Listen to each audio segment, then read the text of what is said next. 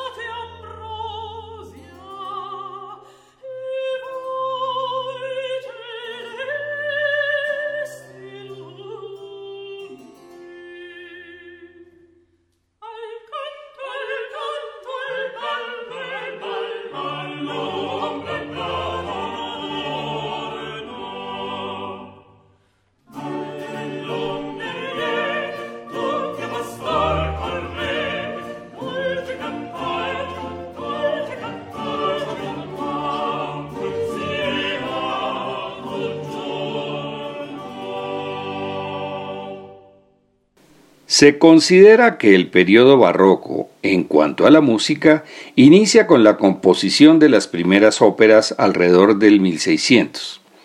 En 1607, Claudio Monteverdi presenta la primera obra en la cual la música es expresión del texto y es capaz de sugerir por sí misma la acción que se desarrolla, para lo cual incrementa la orquesta a 40 instrumentos. Su favola in música l'Orfeo, se considera la verdadera primera ópera tal como la conocemos actualmente. Monteverdi comienza con una fanfarria, después escuchamos a Orfeo tenor, luego a Euridice soprano y finalmente al coro de pastores.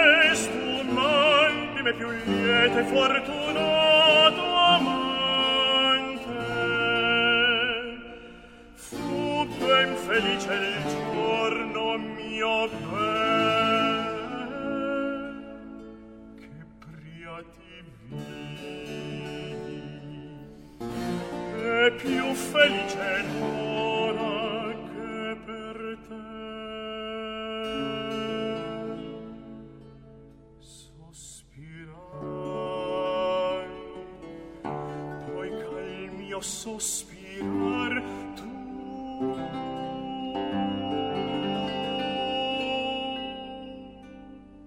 Sospirasti.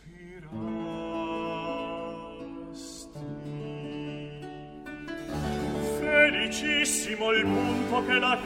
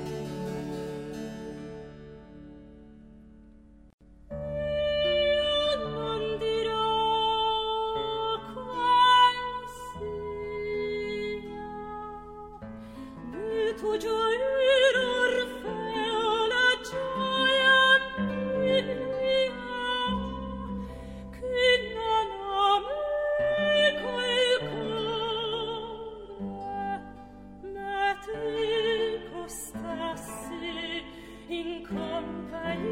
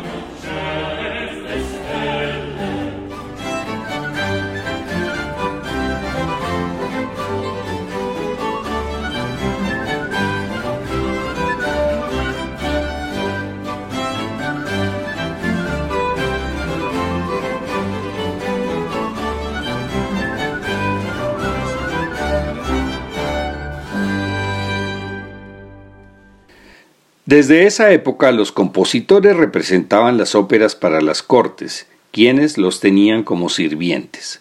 Solo hasta 1637 se abre al público el primer teatro en Venecia, el San Casiano, con lo cual se multiplica el auge de la ópera y es entonces cuando los compositores comienzan a ser independientes o contratados por los empresarios de los teatros. Nuevamente, en 1640, Monteverdi participa en la composición de óperas para este periodo con El regreso de Ulises a la patria. Escuchemos a Joyce Di Donato como Penélope.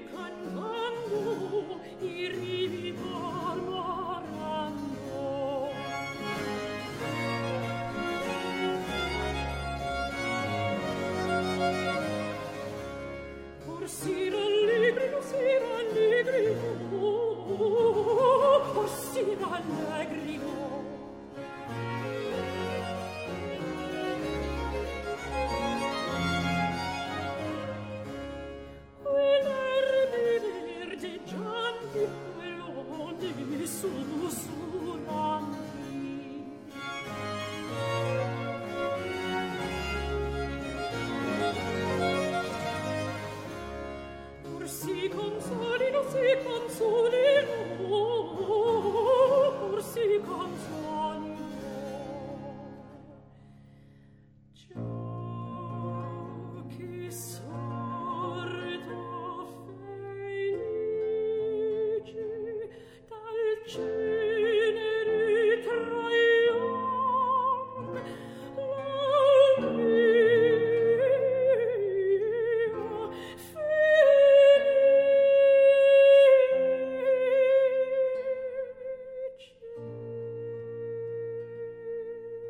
Ya hemos podido escuchar las diferencias entre Euridice y L'Orfeo, con siete años de diferencia, y entre este L'Orfeo y el regreso de Ulises, siendo del mismo compositor pero con 33 años de diferencia.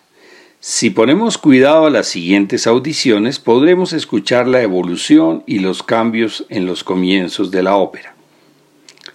Desde Venecia la ópera comienza a difundirse a otras ciudades y países. A Hamburgo viajó el veneciano Antonio Sartorio, donde compuso varias óperas, entre ellas Julio César de 1676. Escuchemos la voz de Patricia Petitbon como Cleopatra.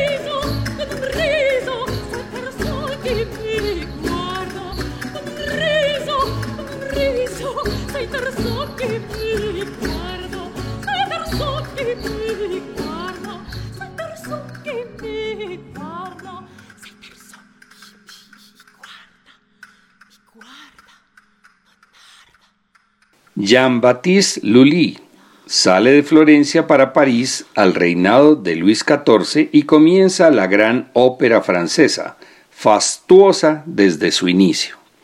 Escuchemos una pieza de su ópera Proserpina de 1680 con Le Concert Spirituel Hervé Niquet.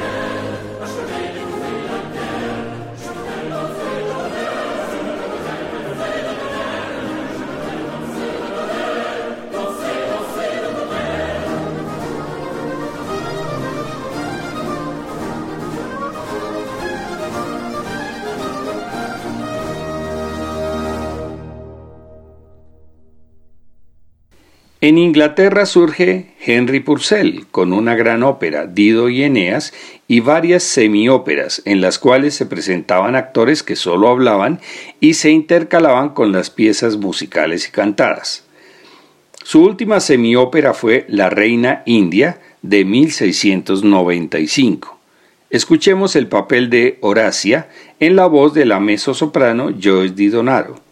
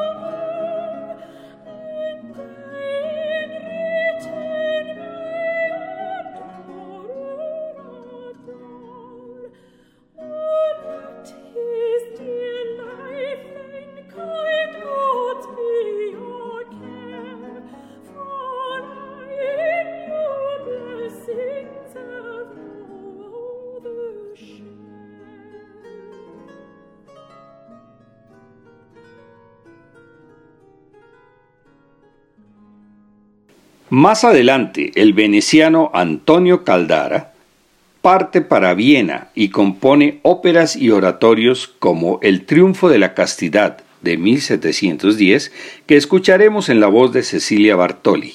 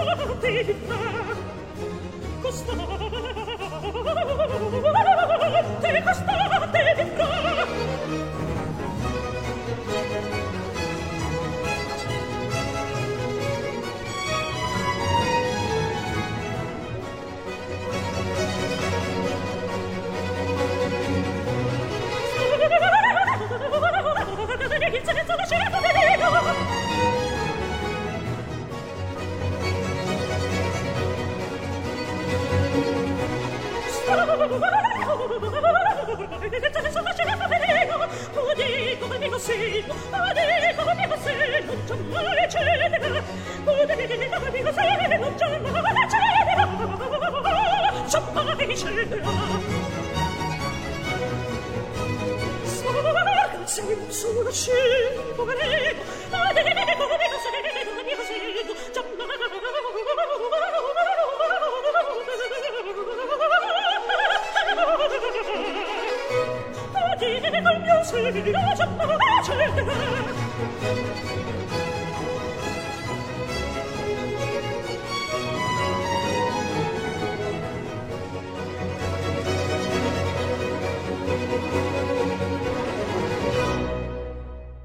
Ya en los 1700 predominan los compositores para castrati y ahora Nápoles comienza a ser el foco más importante en Italia.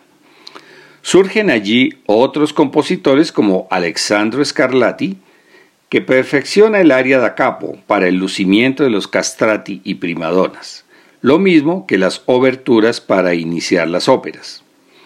Escuchemos la sinfonía de apertura de su ópera Cambis de 1719 y posteriormente a la mezzosoprano italiana Daniela Barcelona en el papel de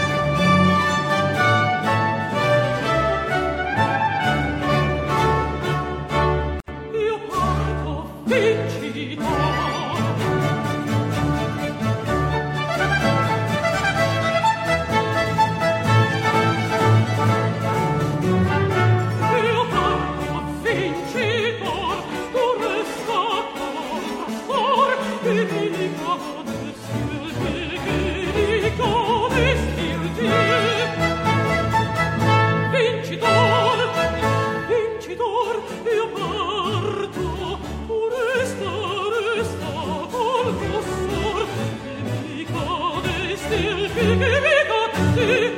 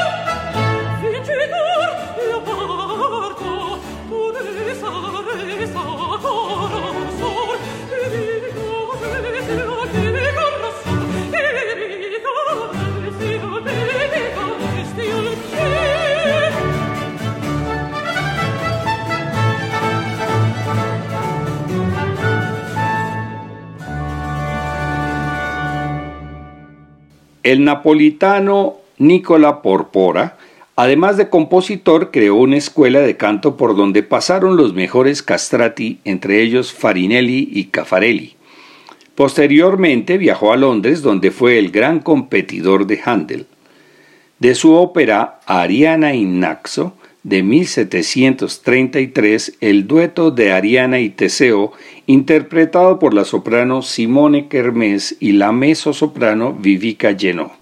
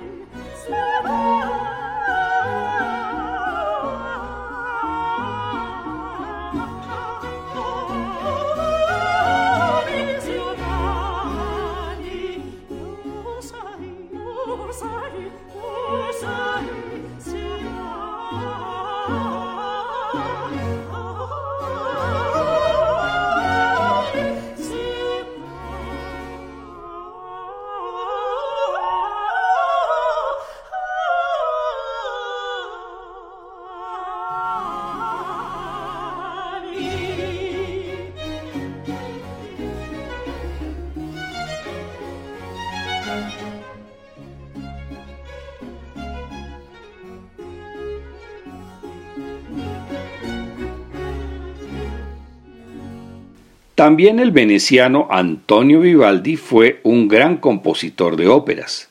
Escuchemos su Bajazet de 1735. Primero la sinfonía de inicio, luego un recitativo y finalmente un aria, interpretados por Elina Garancha y el bajo barítono italiano Ildebrando d'Arcangelo.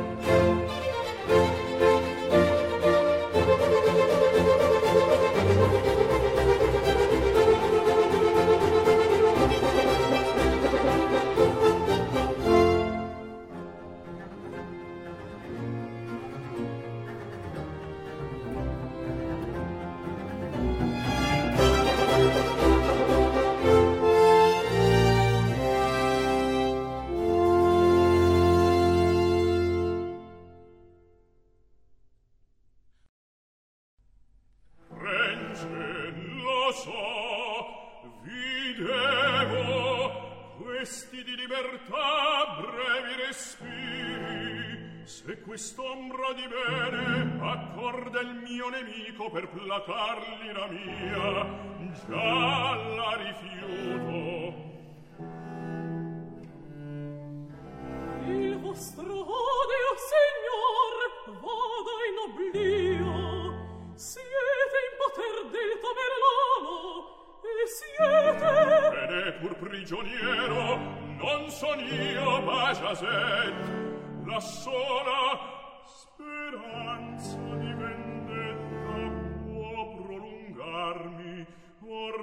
piacer la morte. Asteria che la sola per cui mi duol morir la raccomando a voi. So che vi è cara vami per me. Si rammenti poi d'odiare il tamerlan quanto ama voi. Thank you.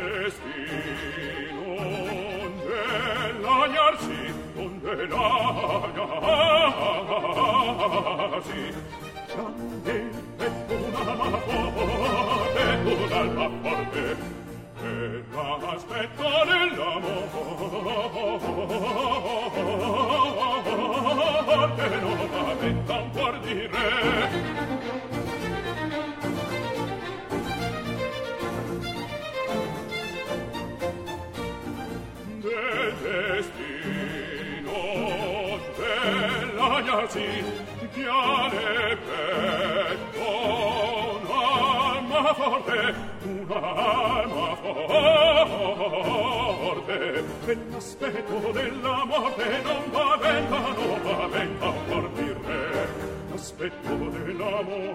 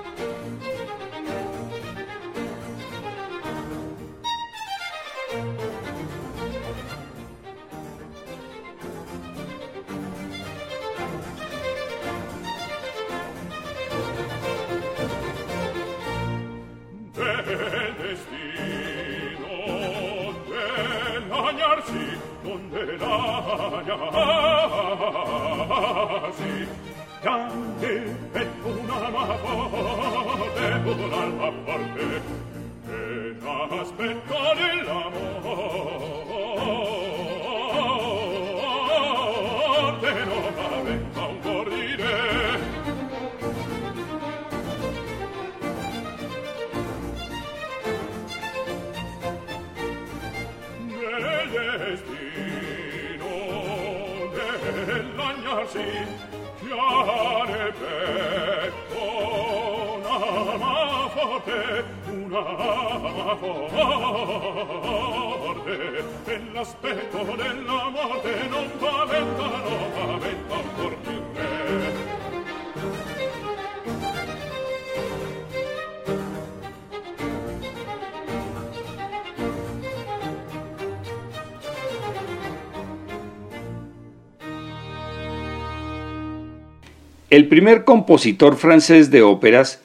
fue Jean-Philippe Rameau, pues Lully era italiano. Una de sus últimas óperas ballet fue Las Indias Galantes de 1735, la primera ópera que no fue de dioses mitológicos o héroes. En esta ocasión son cuatro escenas que se desarrollan en Turquía, Perú, Persia y Norteamérica. Escuchemos el rondó de los incas del Perú.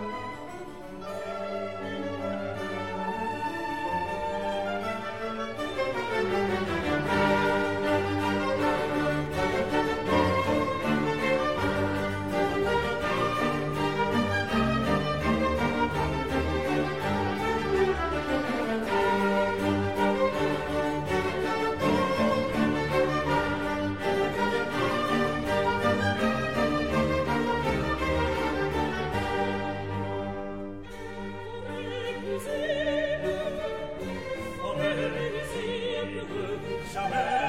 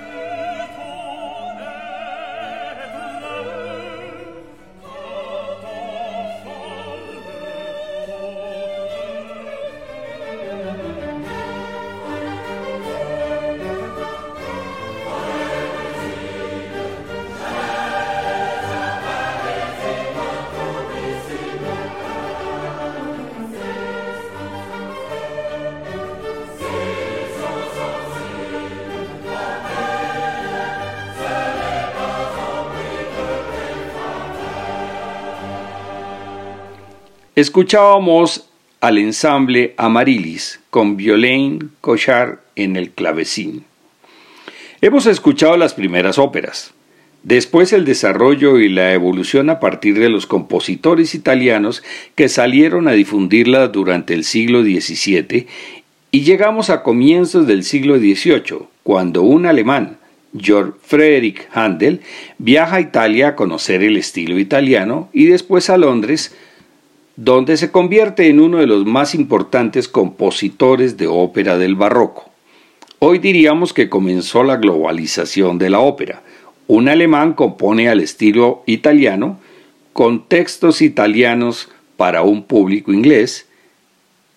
Entonces en el próximo programa escucharemos óperas de Handel.